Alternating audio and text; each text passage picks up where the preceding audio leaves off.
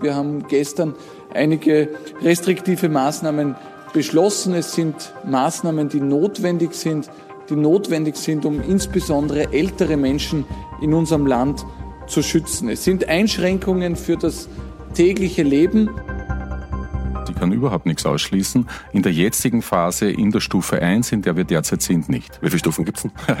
es gibt insgesamt vier Stufen, die wir vorbereitet haben. Das geht bis zum Worst-Case-Szenario, wo es um eine globale Pandemie geht. Das ist das ja. Schlimmste, was passieren kann. Das heißt, global, weltweit eine außer Kontrolle geratene Epidemie.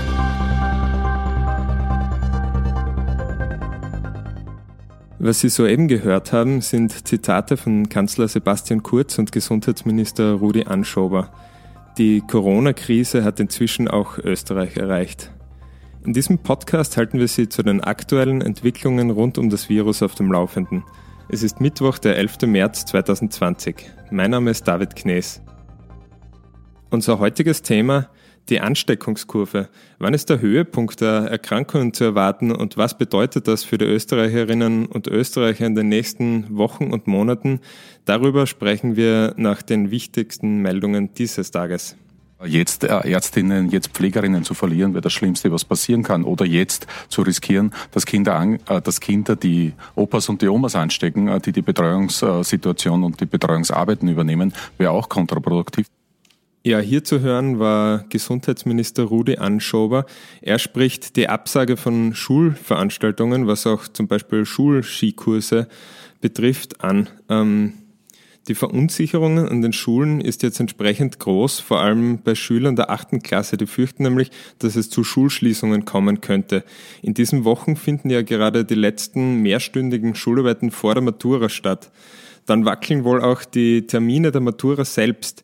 Die steirische Bildungsdirektion war gestern an ersten Schulen, um zu beruhigen. Die Präsentation von vorwissenschaftlichen Arbeiten könnten im Ernstfall jedenfalls verschoben werden.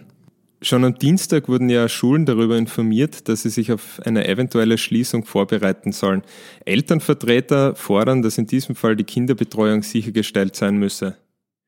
Sollten diese Schulsperren mehrere Wochen andauern, müsse man außerdem überlegen, wie mittelfristig die Bildung der Kinder und Jugendlichen sichergestellt werden kann. Vorstellbar wäre hier zum Beispiel der Einsatz von Fernlehrer via Internet.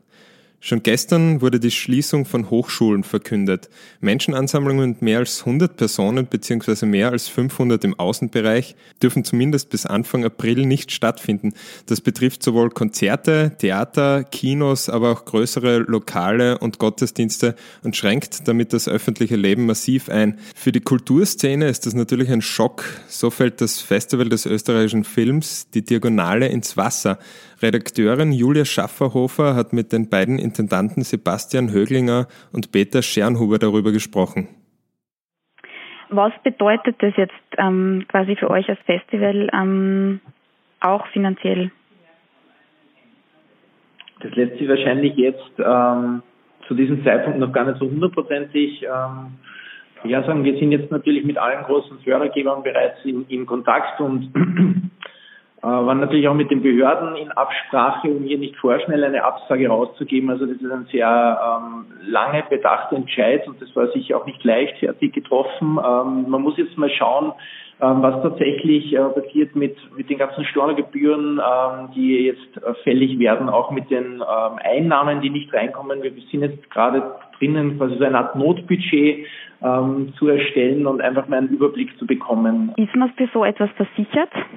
Nein, also tatsächlich ist es äh, ein, ein ja, also Problem, es gibt keine Versicherung. Es hängt, es ist sehr viele Aspekte, sind jetzt auch politische Fragen. In Österreich gibt es mit Stand Mittwoch Mittag 206 positiv auf das Coronavirus getestete Personen. Das Bundesland Salzburg wird deswegen pensionierte Ärzte aktivieren. Konkret sollen diese zur Versorgung von Patienten eingesetzt werden, die medizinische Versorgung benötigen, sich aber in häuslicher Quarantäne befinden. Gute Nachrichten gibt es unterdessen aus China. Hier konnten 61.000 Personen das Krankenhaus bereits wieder verlassen. Sie sind genesen. Damit ist die Infektionskurve in China schon eher am Abflachen. In Österreich steht man noch am Anfang dieser Kurve. Und darüber spreche ich jetzt mit Gesundheitsredakteurin Sonja Krause. Sonja, wo steht man da in Österreich? Ist man noch ganz am Anfang dieser Kurve, dieser Entwicklung an neue Infektionen oder ist da schon ein Ende in Sicht? Ja, es ist genauso wie du sagst. Ähm, Experten sind sich einig, dass wir in Österreich erst am Anfang der Epidemie stehen. Das gilt auch für den Rest von Europa. Ähm, wir sehen, wir sehen jetzt, dass die Fälle äh, extrem zu steigen beginnen ähm, und deshalb wurden auch diese drastischen oder für die Bevölkerung vielleicht drastischen Maßnahmen gesetzt, um zu verhindern, dass es zu einem sogenannten Peak kommt. Das heißt, da würden sehr viele Menschen gleichzeitig erkranken. Es würde quasi zu einem explosionsartigen Anstieg der Erkrankungsfälle kommen. Und das würde natürlich äh, alle Kapazitäten in den Krankenhäusern überfordern. Es gibt nur eine begrenzte Anzahl an Intensivbetten und an Beatmungsmöglichkeiten. Das heißt, man muss hier dafür sorgen, dass nicht zu viele Menschen gleichzeitig krank sind. Also der Peak, wenn ich das richtig verstanden habe, ist der Höhepunkt dieser Kurve, die die Anzahl der Infizierten über, über den Verlauf der Zeit darstellt. Genau so ist es. Und es geht darum, diese Kurve flacher ansteigen zu lassen und dass diese explosionsartige Steigerung nicht innerhalb ganz kurzer Zeit passiert, äh, macht das für die Summe der Fälle insgesamt auch einen Unterschied? Ähm, genau so ist es, wie du es erklärt hast. Ähm, man versucht eben diesen Peak abzuflachen. Was das natürlich bedeutet, ist, dass zwar nicht zur gleichen Zeit, also dass zur gleichen Zeit weniger Menschen krank sind, was aber natürlich dazu führt, dass der Verlauf der Epidemie auch verlängert wird. Das heißt, ähm, das gibt es auch Berechnungen dazu, ähm, wie, das, wie das dann ablaufen könnte. Und dazu habe ich mich heute auch mit, äh, mit dem Infektionsspezialisten Heinz Burgmann von der Med-Uni Wien unterhalten. Ähm, jetzt haben wir da so schöne Graphen auch gesehen, äh, wo ja. sich der Peak eben verflacht, aber dafür mhm. natürlich ähm, es so aussieht, als würde das länger dauern, also es würde die genau. ganze Epidemie länger dauern. Ähm, ja. Kann man da schon ungefähr sagen, auf welchen Zeitraum wir uns einstellen müssen, dass uns das Coronavirus ja. beschäftigen wird? Also eigentlich nicht. Also, also es gibt beispielsweise eine Berechnung, die ich als Schweizer durchgeführt habe, wenn man nichts macht, ja, dann mhm. würde der Peak beispielsweise im Mai da sein. Ja. Da mhm. wären aber extrem viele Patienten krank. Mhm. Jetzt geht es aber darum, natürlich das zu unterdrücken. Mhm. Und dann wird das Ganze natürlich länger mhm. sich ziehen. Ja, also es kann mhm. sein, dass das dann wieder ein bisschen zurückgehen wird. Es gibt äh, Überle oder Berechnungen, dass das dann beispielsweise im Herbst wieder mehr werden wird. Mhm. Äh, also das wird uns ganz einfach über längere Zeit äh, begleiten. Wie wir jetzt gehört haben, kann man auch nicht sagen, wie lange die Epidemie tatsächlich dauern wird. Ähm, wir können uns aber darauf einstellen, dass uns dieses Virus sicher noch längere Zeit begleiten wird. Und abhängig davon, wie wirksam dann diese Maßnahmen tatsächlich sind. Genau so ist es. Worum geht es bei diesen Maßnahmen jetzt konkret? Das Wichtigste ist, dass wir soziale Kontakte reduzieren. Das haben wir auch in diesen mathematischen Modellen gesehen, ähm, die es gibt, die die Ausbreitung nachverfolgen. Ähm, wenn soziale Kontakte reduziert werden, dann senkt sich auch dieser Peak, von dem wir vorher gesprochen haben, dramatisch ab. Deshalb ist die Reduktion sozialer Kontakte die wichtigste Maßnahme, die jetzt jeder Einzelne auch setzen kann. Mhm. Aber äh, Infektion lässt sich im Einzelfall dadurch trotzdem nicht ausschließen, oder? Natürlich nicht. Oder gibt es äh, besonders wirksame Maßnahmen, die jeder selbst ergreifen kann? Also wie gesagt, soziale Kontakte reduzieren äh, beziehungsweise auf digitale, äh, digitale mhm. Kontakte umstellen ist eine wichtige Maßnahme. Natürlich, was jeder auch äh, beherzigen sollte, ist die regelmäßige Händehygiene. Das heißt Hände waschen, regelmäßiges oder Hände desinfizieren. Man sollte auch darauf achten, dass man sich vielleicht nicht ständig ins Gesicht greift, ähm, dass man Abstand hält zu anderen Menschen, wenn soziale Kontakte schon sein müssen.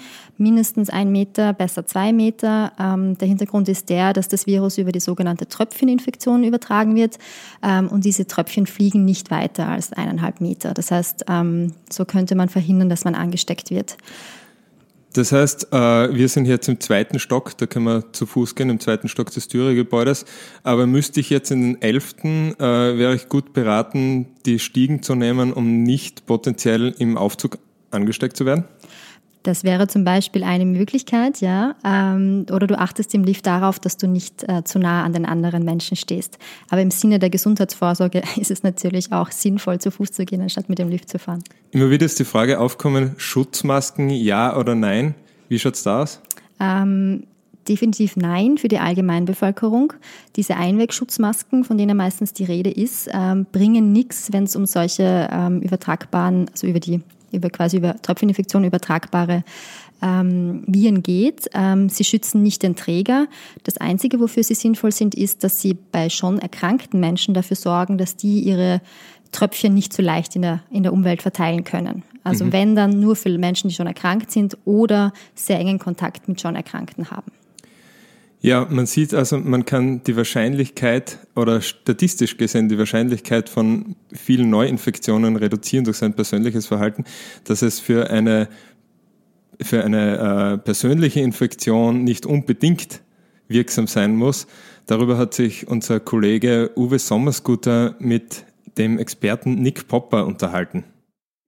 Aber jetzt ganz kleinhaft gefragt, äh, wenn, wenn ich jetzt sozusagen neun Kontakte vermeide und den zehnten mit dem Infizierten passiert, dann habe ich 90 Prozent weniger Kontakte, aber trotzdem eine Infektion, oder? Ja, das ist aus Ihrer persönlichen Sicht Pech. Ja, okay. Shit, shit happens. Aber trotzdem, das Um und Auf ist es, die Zahl der Kontakte zu reduzieren. Nein, natürlich. Jetzt überlegen Sie sich, Sie müssen, Sie müssen ein bisschen die andere Sichtweise einnehmen. Das ist total gemein und klingt dann sehr zynisch, ist aber überhaupt nicht böse gemeint. Das wird einem oft im Internet jetzt vorgeworfen. Äh, nehmen Sie nicht nur sich, sondern nehmen Sie eine Million Menschen. Also wir haben es gehört, shit happens, es kann jeden passieren, jetzt blöd formuliert. Äh, kann man ungefähr absehen, wie viel Prozent der Österreicherinnen und Österreicher ähm, erkranken werden, wie viel Prozent das erwischen wird? Das ist jetzt natürlich sehr schwierig vorherzusagen, aber es gibt äh, zum Beispiel Zahlen oder Vorhersagen aus Deutschland von einem sehr bekannten Virologen, ähm, der meint, dass sich 60 bis 70 Prozent der deutschen Bevölkerung mit dem Virus anstecken werden. Ähm, Kann man das auf Österreich übertragen? Ja, also das, das würde dann quasi äh, für die ganze Weltbevölkerung könnte das gelten. Ähm, was dann natürlich passieren würde, wenn wir so eine große Zahl an Ansteckungen hätten, wäre, dass äh, wir eine sogenannte Durchseuchungsrate hätten, bei der es dann auch keine weiteren Übertragungen mehr gibt oder viel weniger Übertragungen gibt, weil ja dadurch schon sehr viele Menschen immun gegen das Virus geworden sind. Und das ist natürlich ein Aspekt, äh, wo man sagen kann, wenn man so einen Punkt erreicht hat, dann würde auch die Epidemie zu Ende gehen, weil man dadurch die Ansteckungsketten unterbrechen kann. Also wenn ich das Gespräch jetzt richtig verstanden habe, würde ich das so zusammenfassen, dass all diese Maßnahmen, über die wir jetzt gesprochen haben, das Reduzieren der äh, sozialen Kontakte, das Auslassen von, vom Händeschütteln und, und diese Dinge, äh, soll einzig und allein dazu dienen, diese äh, große Menge an Infizierten über einen möglichst langen Zeitraum zu verteilen. Genau, so könnte man das zusammenfassen, ja. Also dass wenig so wenig wie möglich äh, Personen gleichzeitig krank sind, um auch unser Gesundheitssystem zu entlassen. Genau. Genau, das wäre das Ziel, ähm, weil wir natürlich nur eine begrenzte Kapazität haben an, an Möglichkeiten, diese sehr Kranken. Wir reden ja, man muss vielleicht einmal dazu sagen, 80 äh, Prozent der Erkrankungsfälle verlaufen sehr milde. Das heißt, die sehen aus wie ein wie ein grippaler Infekt oder eine Erkältung. Aber es gibt natürlich einen kleinen Prozentsatz, etwa fünf Prozent, die intensivmedizinische Betreuung brauchen. Das heißt, die brauchen eine Intensivstation, die brauchen Beatmung, die müssen vielleicht mit Herz-Kreislauf fördernden Maßnahmen versorgt werden. Ähm, und um diese äh, Gruppe gut, möglichst gut versorgen zu können, muss das Gesundheitssystem eben entlastet werden. Sonja, uns beschäftigt das Coronavirus natürlich nicht nur als Redakteurinnen, Redakteure, sondern auch als Menschen. Äh, wie geht es dir jetzt in der Arbeit damit? Äh, für uns ist natürlich eine sehr äh, spannende, aber auch gleichzeitig sehr herausfordernde Zeit. Ähm, wir versuchen natürlich dieses Thema so gut es geht zu betreuen, die Menschen draußen zu informieren, immer mit den neuesten Informationen zu dienen, ähm, was natürlich ja, den Einsatz jedes Einzelnen bedarf. Also es gibt bei uns jetzt sehr viele äh, es sind sehr viele Leute, die jetzt einfach mitarbeiten, mithelfen. Es versucht jeder einen Beitrag zu leisten. Ähm, für mich persönlich ist es natürlich jetzt auch interessant, weil, weil in unserer Redaktion äh, auch das Thema Homeoffice aufgekommen ist. Wir versuchen auch, dass weniger Leute in unserem großen Newsroom sitzen. Ähm, das heißt, einige Kollegen arbeiten von zu Hause aus zu.